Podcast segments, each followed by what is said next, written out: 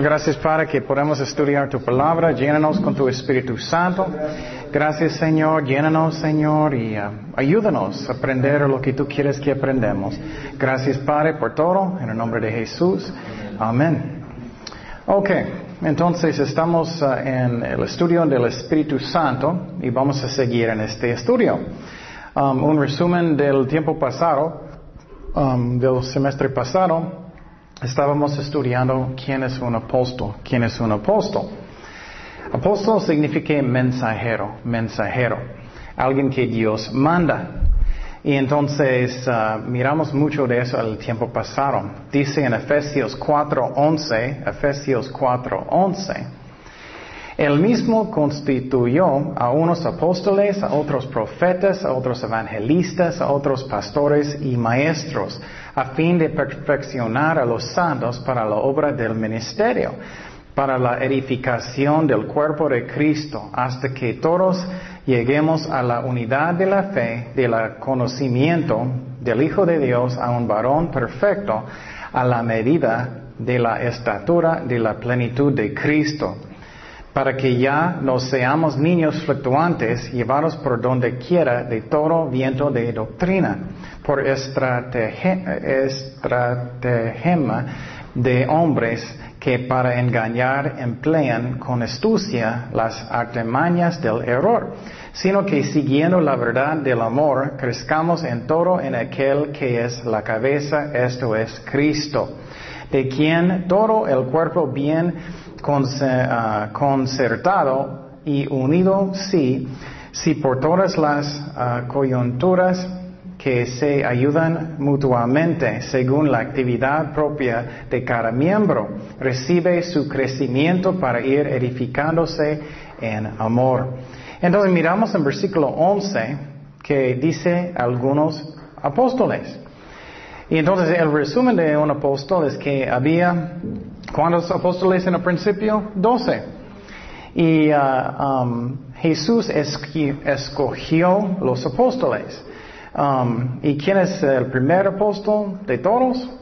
Jesucristo. Muchas veces no pensamos que Cristo es un apóstol, apóstol pero Él es el primer apóstol. En Hebreos 3.1 dice, por tanto, hermanos santos, participantes del llamamiento celestial, considerar al apóstol y sumo sacerdote de nuestra profesión, Cristo Jesús. Entonces, no, pensamos mucho que Jesús es un apóstol, un sacerdote, pero Él es. él es el sumo sacerdote. Y hoy en día no hay ya no más sacerdotes. Aunque la iglesia católica todavía tienen sacerdotes, eso no es bíblico, no está en la Biblia. Después, cuando Jesús resucitó de los muertos, ya no hay, solamente Cristo en el cielo. Y los requisitos de ser un apóstol de los originales, los doce, tú necesitabas ver Jesús resucitado. Entonces, hoy en día no hay apóstoles, aunque por ejemplo la iglesia mormón, ellos enseñan que todavía ellos tienen apóstoles. Hoy en día no, aunque ellos dicen, porque el requisito es para ver Jesús resucitado. Entonces, si un mormón dice, pero tenemos los apóstoles, no es cierto, porque eso no es posible. Um, y el apóstol Pablo era el, apóstol que él, tomó el lugar de quién? ¿Quién uh, murió? Judas. Judas murió y Pablo era el apóstol que ellos escogieron, Dios escogió en su lugar.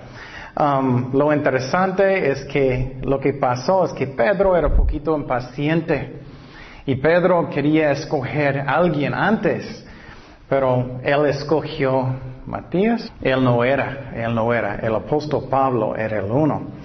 En Gálatas 1.1 dice, Pablo, apóstol, no de hombres ni por hombres, sino por Jesucristo y por Dios el Padre que lo resucitó de los muertos. Entonces Pablo era el apóstol y había doce en el principio. Un requisito de los apóstoles es que ellos necesitaban hacer milagros, milagros. ¿Cuántos de ustedes tienen este don? es un requisito de ser un apóstol. que haces milagros. Segundo de Corintios 12, 12 dice, con todo las señales de apóstol han sido hechas entre vosotros en toda paciencia por señales, prodigios y milagros. Entonces ellos hicieron milagros.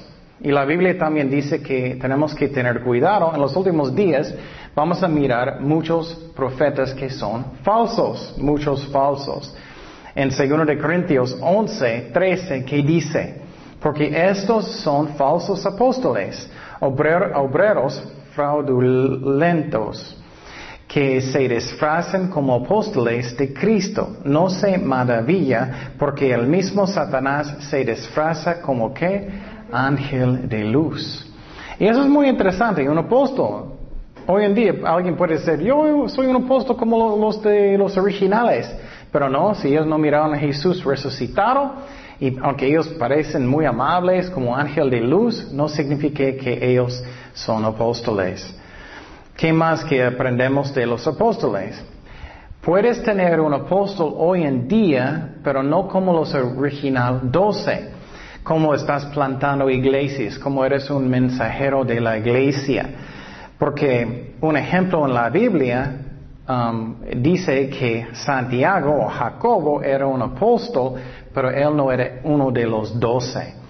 En Gálatas 1.19 dice, Gálatas 1.19 dice, pero no vi a ningún otro de los apóstoles, sino a Jacobo o Santiago, el hermano del Señor. Entonces, aunque él tenía el nombre del apóstol, él no era uno de los original doce. ¿Qué más era el llamado de un apóstol? Ellos necesitaban predicar el Evangelio, predicar el Evangelio.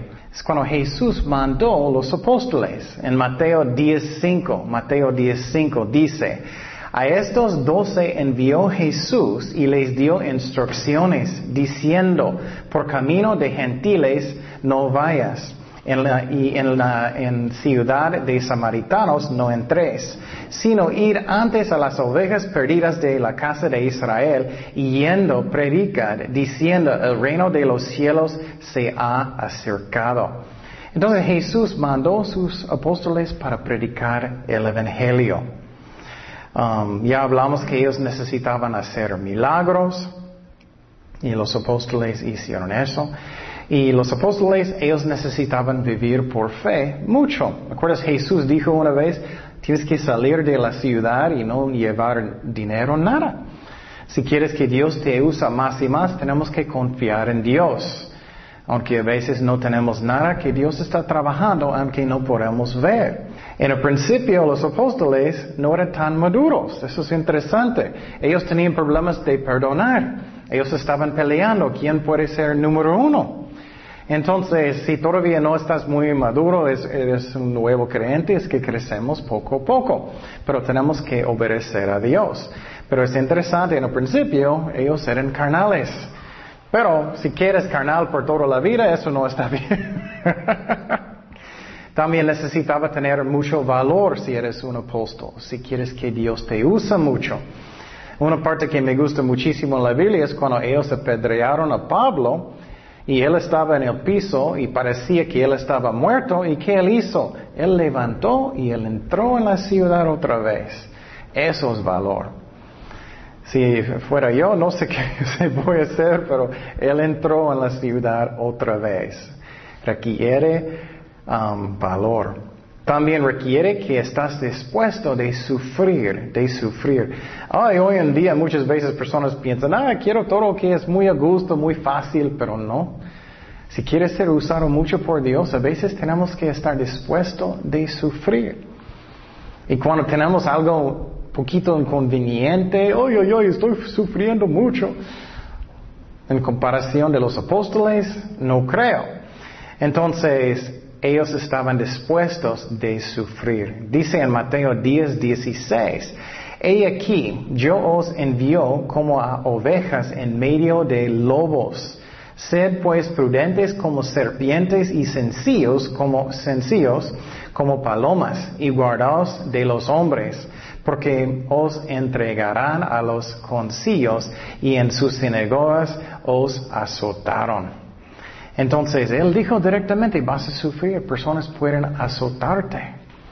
Entonces miramos que los apóstoles, ellos sufrieron, ellos hicieron por la gloria de Dios. Ellos eran rechazados muchas veces. Estamos estudiando el libro de Corintios y su propia iglesia estaba como malo con Pablo. Eso a mí es increíble. Y ellos eran dispuestos de sufrir para Jesucristo. Y la otra cosa que es muy interesante es que miramos que los apóstoles, ellos no sabían todo. ¿Acuerdas que en el principio ellos estaban peleando pensando, ay, los gentiles no pueden entrar en la iglesia, ellos no pueden ser salvados, solamente los judíos. Y ellos necesitaban estudiar y buscar a Dios para saber qué es la verdad. Que era otro requisito para ser usado mucho por Dios es negar a nosotros mismos, negar a nosotros mismos. Es muy interesante, Pedro, él tenía una esposa. Aunque la Iglesia Católica dice que todos los, él era el primer papa y todo eso, no es cierto. Él tenía una esposa también. Y recuerdas que Jesús sanó su suegra. Entonces, si tienes una suegra, tienes una esposa. Pedro tenía una esposa. Y él no era el primer papa. Pero lo interesante es cuando uh, Pablo estaba predicando en las calles, él fue a las ciudades y todo, él no tenía un esposo con él y a veces él necesitaba trabajar. Primero de Corintios 9.5, Primero de Corintios 9.5 dice, no tenemos derecho de traer, traer con nosotros una hermana por mujer, como también los otros apóstoles. Mire, él dice que los apóstoles tenían esposas. Qué interesante, ¿no? Lo que escuchas, muchas personas enseñan no es lo que dice la Biblia. Y dice, como también los otros apóstoles y los hermanos del Señor y Cefas. O solo yo y Bernabé no tenemos derecho de no trabajar. Entonces Pablo estaba trabajando cuando él necesitaba, él, él no tenía esposa, aunque él tenía derecho. Otros, otros requisitos que miramos el tiempo pasado es que debía ah, enseñar la Biblia y ellos plantaron iglesias, ellos necesitaban pastorear las ovejas de Dios. Dice en Hechos 20, 28, Hechos 20, 28 dice, por tanto, mirad por vosotros y por todo el rebaño en que el Espíritu Santo os ha puesto por obispos para apacentar la iglesia del Señor la cual él ganó por su propia sangre. Porque yo sé que después de mi partida entrarán en medio de vosotros lobos rapaces que no perdonarán al rebaño. Entonces, para ser un apóstol no era algo fácil. Jesús mandó a ellos. Ellos sufrieron mucho. Ellos azotaron, pusieron ellos en cárceles. Ellos no, muchas veces no podían casar. Y entonces ellos a veces necesitaban trabajar. Y necesitamos negar a nosotros mismos como ellos. Ellos también escogieron liderazgo en las iglesias y a veces ellos necesitaban usar disciplina en la iglesia también. Muchas veces no pensamos que hay disciplina en la iglesia, pero sí hay. Y Dios quiere que a veces es necesario. En la iglesia debe estar, si alguien dice que ellos son cristianos, pero ellos todavía están fornicando, todavía están tomando, todavía están haciendo eso, y ellos dicen, no, soy un cristiano verdadero. La Biblia dice que el pastor necesita hablar con ellos y no permiten ellos entrar en la iglesia si ellos no quieren arrepentir y supuestamente ya son salvados. Si no haces eso, personas piensan que cualquier cosa está bien y no sirve así. Finalmente los apóstoles van a tener uh, gran recompensa en el cielo. Dice en Apocalipsis 21, 14, y el muro de la ciudad tiene doce cimientos. Eso es el cielo. Muchas veces piensas, ay, ¿cómo va a ser el cielo? Esa es una descripción del cielo. Mira, y el muro de la ciudad uh, tenía doce cimientos y sobre ellos los doce nombres de los doce apóstoles del Cordero. Qué interesante, ¿no? Van a tener sus nombres. Y nosotros, cuando trabajamos para Cristo, vamos a tener premios en el cielo si lo haces para Dios. Ok, lo que vamos a estudiar, eso es ya um, el resumen del tiempo pasado. Um, y tenemos todos los estudios, si quieres discos o algo, están en el internet, puedes estudiar los, los estudios del pasado, si quieres estudiar la Biblia más profundamente. Pero hoy lo que vamos a estudiar que es muy importante es oración, oración, y cómo el Espíritu Santo ora a través de nosotros. Ah, sinceramente, a mí, eso puede ser uno de, los más importantes estudios que enseñé.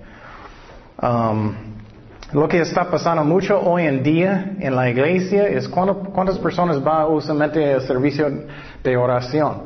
No estoy mirando a nadie, ¿ok? Pero usualmente cuántas personas va. Si tienes una iglesia muy grande, una persona, dos posible, ¿no? En iglesias muy grandes, posible vas a tener 10, posible 20 en iglesias grandes. Um, eso es una de las razones la iglesia muchas veces está muerta o durmiendo.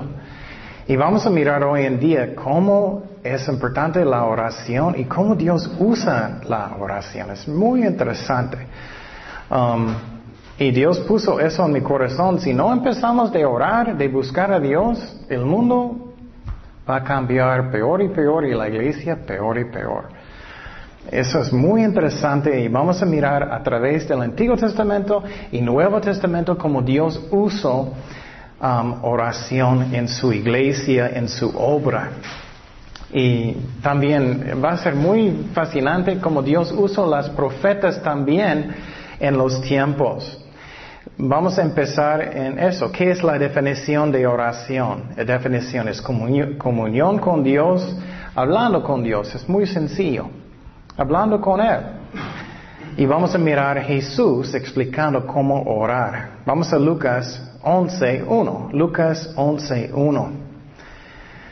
Y lo muy triste es que en la iglesia católica ellos muchas veces dicen que tienes que leer en un libro, necesitas leer en un libro, o necesitas hacer muchas Marías o algo, pero eso no está bien. Vamos a mirar que oración debe venir de su corazón y debe ser que estás orando con su Padre que está en el cielo. Vamos a Lucas 11.1. Dice, aconteció que estaba Jesús orando en un lugar Primeramente miramos que Jesús está orando. Si Él está orando, ay, cuánto más yo necesito orar, ¿no? Cuánto más. Lucas 11.1 dice, Aconteció que estaba Jesús orando en, en, un lugar y cuando terminó, uno de sus discípulos le dijo, Señor, enséñanos a orar, como también Juan enseñó a sus discípulos. Y les dijo, cuando oréis, decid, Padre nuestro que está en los cielos, santificado sea tu nombre.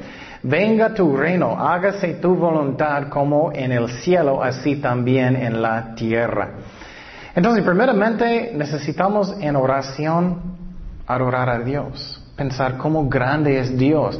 Él es el creador, Él es el creador de, todo el universo, de mi propio alma. Empieza en oración. Muchas veces cuando empezamos en oraciones, inmediatamente, ay Señor, necesito algo. Pero no, tenemos que pensar en la majestad de Dios primeramente.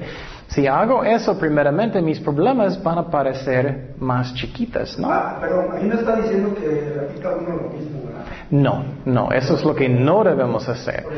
Sí, no debemos, eh, es que en oración debemos hablar con Dios como un amigo. Él es mi Dios con respeto, pero como un amigo, no repitiendo repitiendo cosas en un libro o algo, o, haciendo Marías y eso, eso no está bien, que hablamos del corazón.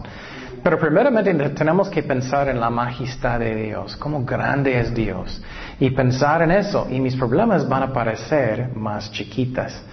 Y vamos a mirar un ejemplo muy interesante en la Biblia, Hechos 4, 24. Hechos 4, 24 es cuando los apóstoles estaban predicando en las calles. ¿Y qué pasó? Los, los sacerdotes y los fariseos estaban amaneciéndolos. Y ellos se fueron a sus cuartos para orar. Y otra vez, estamos hablando de oración. ¿Cómo importante es oración? Y vamos a mirar lo que pasó.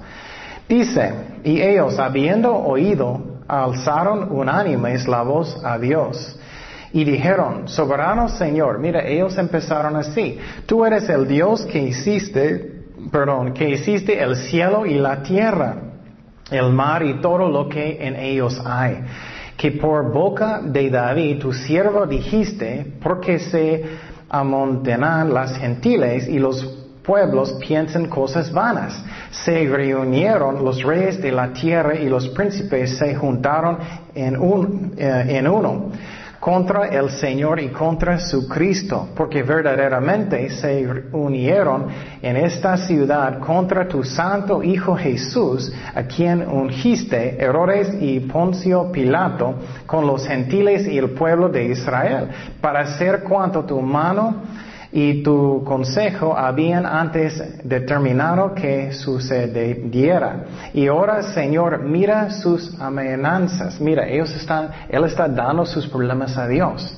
Si tienes problemas, tenemos que darlos a Dios y concede a tus siervos que con todo de nuevo hablen tu palabra, mientras extiendes tu mano para que se hagan sanidades y señales y prodigios mediante el nombre de tu santo Hijo Jesús. Cuando hubieron orado, mira lo que pasó después de orar. El lugar en que estaban congregados tembló. Wow. ¿Eso pasa cuando oras? Entonces, obviamente Dios lo hizo para mostrar qué importante es la oración. Y todos fueron llenos del Espíritu Santo y, hablaban con denuedo la palabra de Dios. Entonces los apóstoles, los discípulos estaban en un cuarto orando y los paredes temblaron. ¿Cómo va a seguir la iglesia si tenemos como una persona o dos personas solamente orando? Va a estar muerto, ¿no? Vamos a tener maldad, no va a cambiar si no nos arrepentimos. ¿Qué más es la meta de oración que Jesús está diciendo? La meta es de hacer la voluntad de Dios. Muchas veces somos como niños. Ay Señor, yo quiero eso, yo quiero eso, yo quiero eso. No, la meta es hacer la voluntad de Dios primeramente. Eso es la meta. Pero Él me ama, Él sabe lo que es el mejor para mí. Mira lo que dice en 1 de Juan 5, 14. Dice, y esta es la confianza que tenemos en Él, que si pedimos alguna cosa conforme a su voluntad, Él nos oye, si es su voluntad. No es que podemos hacer cosas que Dios no quiere, Él nos oye. Y si sabemos que Él nos oye en cualquier cosa que pidamos, sabemos que tenemos las peticiones que Él hayamos hecho. Entonces, si yo sé la voluntad de Dios, yo puedo confiar en Él, yo puedo tener fe. Por ejemplo, que es una promesa de Dios. Él va a proveer para nuestras necesidades. Eso es su voluntad. ¿Qué más dijo Jesús? El pan nuestro de cada día, dánoslo hoy. Entonces Dios quiere que tenemos fe cada día, que Dios va a darnos lo que necesitamos cada día. Eso es número dos, es petición. Uh, ¿Recuerdas que habla inglés? Empezamos primeramente con adoración, número dos es petición, petición. Eso es cuando voy a pedir lo que necesito y lo que otras personas necesitan. Dice en Filipenses 6, 7, eso es muy importante, si tienes cargas, si tienes problemas, si necesitas dar sus problemas a Dios, estos versículos son muy importantes. Dice, por nada estéis afanosos, sino sean conocidas vuestras peticiones delante de Dios en toda oración y ruego, con acción de gracias, y la paz de Dios, que sobrepasa todo entendimiento, guardará vuestros corazones y vuestros pensamientos en Cristo Jesús. Entonces yo puedo dar mis problemas con Dios en oración y puedo tener paz en mi corazón. ¿Qué más? Necesito tener fe y agradecimiento y agradecimiento. Cuando estoy orando necesito tener fe que Él está escuchándome, que Él me escucha, que Él me ama, que Él está escuchándome. Y si tengo promesas específicas en la Biblia, necesito creer lo que dice la Biblia. Señor, ya tienes mis problemas. Tengo un problema en mi, en mi vida. Gracias Señor que ya tú tienes mis problemas, que ya están en tus manos. Y uh, alguien me preguntó de ayunar, algo de ayunar. A veces personas piensan, ah, voy a ayunar y Dios va a contestarme más rápido. No sirve así. Posible sirve para perder más peso. Lo que hace ayuno me ayuda a enfocar en Dios, enfocar en Él. No obliga a Dios. Dios no dice, ah, estás ayunando, entonces voy a contestar más rápido. No. Te ayuda a enfocar en Dios y negar la carne. Eso es el propósito de ayunar. Y eso es bueno, eso es muy bueno. Necesitamos practicar de negar la carne de negar la carne cuando quiero enojarme, negar la carne cuando yo quiero ser número uno, negar la carne cuando mi carne quiere hacer algo malo, lo que sea. Eso es bueno, ayuno es bueno. Versículo 4 dice, y perdónanos nuestros pecados porque también nosotros perdonamos a todos los que nos deben y nos metas y no nos metas en tentación, mas líbranos del mal. Eso es número 4 y 5 confesar a Dios y intercesión. Confesar y intercesión en oración. Yo tenía un amigo que, uno de mis primeros amigos cuando yo era cristiano al principio, aprendí que él solamente oró por él mismo. era muy triste, él confesó. Y algunas personas, espero que no hay muchos, que solamente oran por ellos mismos. No, tenemos que orar por otras personas, por mi familia, por la iglesia, por mis hijos, por la ciudad, por almas, no solamente por mí. Claro, Dios quiere saber qué son mis problemas, pero necesitamos interceder por otras personas también. Otra cosa, dice cómo vamos a perdonar otros. Número seis, en oración es obediencia, obediencia. Eso es una de las cosas que falta muchísimo. Muchas personas piensan, ah, voy a orar con Dios y, Él va a ayudarme y contestarme en todo. Pero ellos son rebeldes en sus corazones. No quieren obedecer a Dios. Ay, Señor, dame lo que quiero, pero uh, no, no voy a hacer nada lo que tú quieres. No sirve así. Nunca merecemos nada de Dios. No estoy diciendo que merecemos. Pero Dios sabe si estás jugando con Él. Él sabe. Señor, ayúdame y nunca quieres obedecer a Dios, no quieres seguirlo. Es un engaño. Esa es la razón, dice, cómo vamos a perdonar a otras personas. Y si tienes algo en su corazón, en oración, tenemos que perdonar a otras personas. Y si quieres que, que Dios te escucha, tienes que arrepentir. Es la verdad o es un engaño. Finalmente podemos pedir ayuda si mi corazón está bien, finalmente, en tentaciones. Y Dios va a ayudarnos en nuestras tentaciones. Primero de Corintios 10, 13, ¿qué dice? No os ha sobrevenido ninguna tentación que no sea humana, pero fiel es Dios que no os dejará ser tentados más de lo que podéis resistir, sino que dará también juntamente con la tentación la salida para que podáis soportar.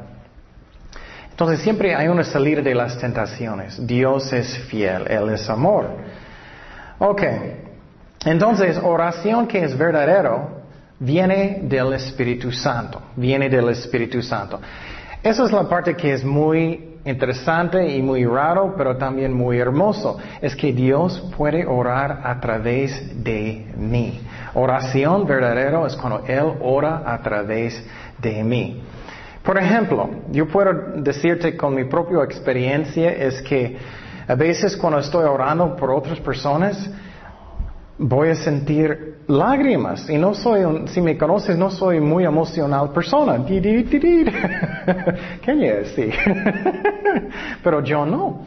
Pero yo puedo estar orando y de repente me siento lágrimas y no estoy forzando nada. Es el Espíritu Santo orando a través de mí.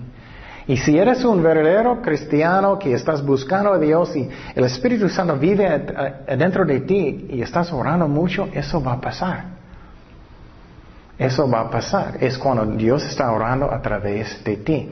Dice en Judas 1.20, Judas 1.20, pero vosotros, amados, edificando sobre vuestra santísima fe, orando en qué? En el Espíritu Santo. Eso es lo que falta en la iglesia muchísimo, orando en el Espíritu Santo. Otro versículo, orando en el Espíritu Santo, es Romanos 8.26. Romanos 8.26. Dice, y de igual manera el Espíritu nos ayuda en nuestra debilidad, pues que hemos de pedir como conviene. No lo sabemos, pero el Espíritu mismo intercede por nosotros con gemidos indecibles. ¿Qué significa eso? En oración a veces yo no sé qué decir. A veces tengo, quiero orar por alguien y no sé qué decir. Eso está bien, Dios conoce tu corazón. Si estás rogando, ay Señor, bendice mi hijo, mi hija, o Señor, te pido por las almas en enseñar y no, no tienes muchas palabras de decir, es el corazón que es importante.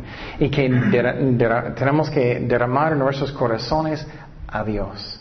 Y eso es cuando viene eso. También este versículo está hablando de ah, hablar en lenguas también. Puedes interceder en lenguas. Yo también tengo el don de hablar en lenguas. Yo recuerdo que primeramente que, que hablé en lenguas, um, yo quería probar. yo estaba hablando en lenguas en frente de un espejo. Y eh, yo tenía una lista de peticiones. Y nunca voy a olvidar que yo estaba leyendo los nombres en la lista y cada vez que cambié las personas, las lenguas cambió. Entonces el Espíritu Santo orando a través de nosotros, pero no tiene que ser lenguas, puede ser solamente, ay Señor, tócalos, bendícelos, ayúdanos, sánalos, lo que sea, lo que está en tu corazón. Y oración verdadera viene del Espíritu Santo orando a través de nosotros. Voy a, voy a darte un ejemplo. Primera vez que aprendí eso, yo estaba leyendo un libro de oración. Yo estaba leyendo que él dijo que a veces, ay, me siento tan carga por las almas o las personas. Y yo estaba pensando, nunca sentí eso, yo nunca sentí eso, yo era cristiano por algunos meses, pero empecé de orar con todo mi corazón y orar, Señor, lléname con tu Espíritu Santo. Y de repente sentí tanta emoción y tanto carga que yo sentía lágrimas.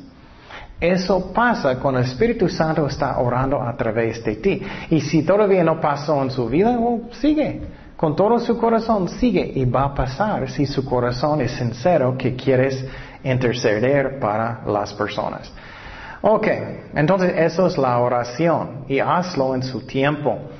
Y no seas flojo y, si tienes servicios de oración, es importante que vamos. Eso es como, vamos a mirar cómo es importante la oración. Y lo que está pasando, especialmente en otro lado, es que aquí también creo, en diferentes formas personas son, oh, quiero ir a este estudio bíblico, es muy divertido, o quiero ir a esta iglesia, es muy divertido, pero no hay, no hay carga para la gente. ¿Crees en el infierno sinceramente? ¿Crees que, personas van para allá? ¿Tu familia? ¿Tu mamá, tu papá, tus hijos o lo que sea? ¿Crees eso sinceramente? Es lo que dice la Biblia. Tenemos que tener carga por las personas. Y entonces ah, vamos a mirar cómo Dios usa oración muchísimo en la Biblia. Y lo que está pasando, las personas están solamente yendo a eventos sociales o lo que sea, pero tenemos que tener carga por la gente, no solamente que quiero divertirme a hacer cosas. Dice en Génesis 27, ese es un ejemplo primero, uno de los primeros ejemplos de oración en la Biblia, y es la vida ah, de Abraham. Abraham estaba en la tierra ah, prometida y un tiempo él no tenía nada de ah, comer. Entonces él se fue donde él, lo debía, en el sur, con Abimelech. Y Abimelech era uno como de, los reyes en este tiempo. Y lo que pasó es que uh, Abraham no, e, él hizo algo malo, él mintió y él dejó a Abimelech pensar que es su hermana. Y lo que pasó es que él era, oh, qué bueno, Abimelech, ok, voy a, voy a tener ella como una otra esposa. Y lo que pasó es que Dios apareció en un sueño con él. Y él dijo, no debes tocar a Sara, no debes tocarla. Dios apareció en un sueño con él. Y lo interesante, aunque Abraham estaba mintiendo, él estaba engañando, él dijo, Abraham va a qué? Orar por ti. Eso es lo interesante, cómo Dios usa oración mucho. En Génesis 27, Génesis 27 dice, ahora pues devuelve la mujer a su marido, porque es profeta Abraham, y orará por ti, y vivirás. Y si no la devolvieras, de, devolvieres, sabe que de cierto morirás tú. Y todos tus suyos, uh, eso es como Dios hablando con Abimelech, vas a morir si no regresas a esa mujer. Entonces Abimelech se levantó de mañana y llamó a todos sus siervos y dijo todas estas palabras en los oídos de ellos y temieron los hombres de gran manera. Entonces Dios dijo que Él va a orar. Y muchas veces pensamos, ¿por qué oración no es, es tan importante? Dios usa. A veces no entiendo por qué, pero Él usa oración mucho. Pero no es como oración como la Iglesia Católica enseña, como solamente repitiendo y leyendo libros. Y no debemos orar a nadie, solamente con Dios, no con María, no con los santos, solamente con Dios. Otro ejemplo, Moisés. Moisés, él estaba orando, intercediendo por los judíos mucho, mucho. ¿Recuerdas cuando los judíos estaban en el desierto? Ellos a veces no tenían pan, a veces ellos no tenían algo de comer algo de tomar, no tenía agua. ¿Y qué ellos empezaron de hacer? Quejar, ¿no? Ay, Señor, ¿por qué estamos aquí? No tenemos nada. Y quejar en contra de Dios. ¿Y qué pasó? Muchas veces ellos estaban quejando demasiado hasta que Dios se enojó. Pero ¿qué pasó? Muy interesante. Dios usó qué? Oración para interceder para ellos. Y quiero decirte, es muy interesante, tú puedes interceder para otras personas, puedes orar por ellos. Y Dios contesta si su corazón quiere buscar a Dios. Éxodo 32, 31. Mira lo que pasó con Moisés. Entonces volvió Moisés a Jehová y dijo, te ruego, pues este pueblo ha cometido un gran pecado, porque se hicieron dioses de oro que perdones ahora su pecado, y si no, ráeme, ahora de tu libro que has escrito. Entonces, si lees estos libros en la Biblia, ay, pobre Moisés siempre estaba en su cara en el suelo, orando por la gente. Entonces, piénsalo. ¿Cómo va a seguir la iglesia si nadie estamos, no estamos orando, si no estamos buscando el rostro de Dios? Ay, pobre Moisés siempre estaba intercediendo por ellos. Y ora en su, casa solito, caminas como puedes. Dios usa oración. Es un engaño del diablo. Lo que está pasando muchísimo en el otro lado es, ay, quiero ir a este estudio bíblico, muy bueno. Está, es bueno para estudiar la Biblia, pero si no estamos orando, faltamos muchísimo. Otro ejemplo, cuando Moisés estaba intercediendo en Números 14, 19. Números 14, 19 dice, um, perdona ahora la iniquidad de este pueblo según la grandeza de tu misericordia y cómo has perdonado este pueblo desde Egipto hasta aquí. Entonces Jehová dijo, yo le he perdonado conforme a tu dicho. Uh, eso tocó mi corazón. ¿Qué poder que podemos tener? Tú puedes interceder para tu familia, para Ensenada, para México, para Estados Unidos, para todo el mundo. Tú puedes. Y Dios busca personas para hacer eso. Dios usa oración. Y personas dicen, pero yo no sé cómo. Oh, empieza, es el corazón que es importante. Si dices las mismas palabras, no importa. Si tu corazón tiene carga para la gente. Otro ejemplo de Moisés en Deuterónimo, no puedo decirlo, Deuterónimo 9:24, dice, rebeldes habéis sido a Jehová desde el día que yo os conozco. Me, me, postré pues delante de Jehová cuarenta días y cuarenta noches estuve postrado. ¿Hiciste eso en tu vida? wow, 40 días y 40 noches. Porque Jehová dijo que os había de destruir. Y oré a Jehová diciendo, oh Señor Jehová, no destruyas a tu pueblo y a tu heredad que has redimido con gran, con tu grandeza, que sacaste de Egipto con mano porosa. Wow. Qué fuerte. 40 días. Es muy interesante, estoy leyendo más y más de las autobiografías del pasado. Por ejemplo, cuando había grandes avivamientos en la historia del mundo, es muy interesante. Si lees la Biblia de uh, uno muy famoso evangelista, era Finney, Charles Finney. Oh, él, oró mucho, él siempre está intercediendo por la gente constantemente. Exactamente, es lo que Dios me mostró. Exactamente como vamos a mirar en la Biblia, que es fascinante a mí. Vamos a mirar los ejemplos cuando Dios usó personas para empezar avivamientos. ¿Y qué más? El ejemplo de Sansón. El ejemplo de Sansón. ¿Qué pasó con él? bueno, su mamá quería tener un hijo con todo su corazón. ¿Y uh, qué pasó? Finalmente Dios dio. Y vamos a mirar qué pasó con su papá. Vamos a jueces 13.8. Jueces 13.8. Y eso es después que Dios habló con ellos. Y su papá es Manoah, que él dijo. Entonces oró Manoah a Jehová y dijo, ay, Señor mío, yo te ruego que aquel varón de Dios que enviaste vuelva ahora a venir a nosotros y nos enseñe lo que hayamos de hacer con el niño que ha de nacer, uh, Sansón. Y Dios oyó, mira, Dios oyó la voz de Manoah. Él escucha oración. Muchas veces pensamos que Dios estás allá, me escuchas, estás allá. Tenemos que tener fe que Él me escucha ahora mismo cuando estoy hablando. Y el ángel de Dios volvió otra vez a la mujer estando ella en el campo, mas su marido Manoah no estaba con ella. Qué interesante, ¿no? ¿Y qué pasó en la vida de, de Sansón que es muy triste? Él estaba pecando mucho, él estaba buscando mujeres, ¿no? Él finalmente buscó una mujer, se llama Dalila. ¿Y qué pasó? Ella engañó a Sansón y ella era como, oh Sansón, y me dices cómo tienes la fuerza tan, tan grande. Y él, dio, él dijo, es mi cabello, como yo. ¿Y qué pasó? Él estaba durmiendo.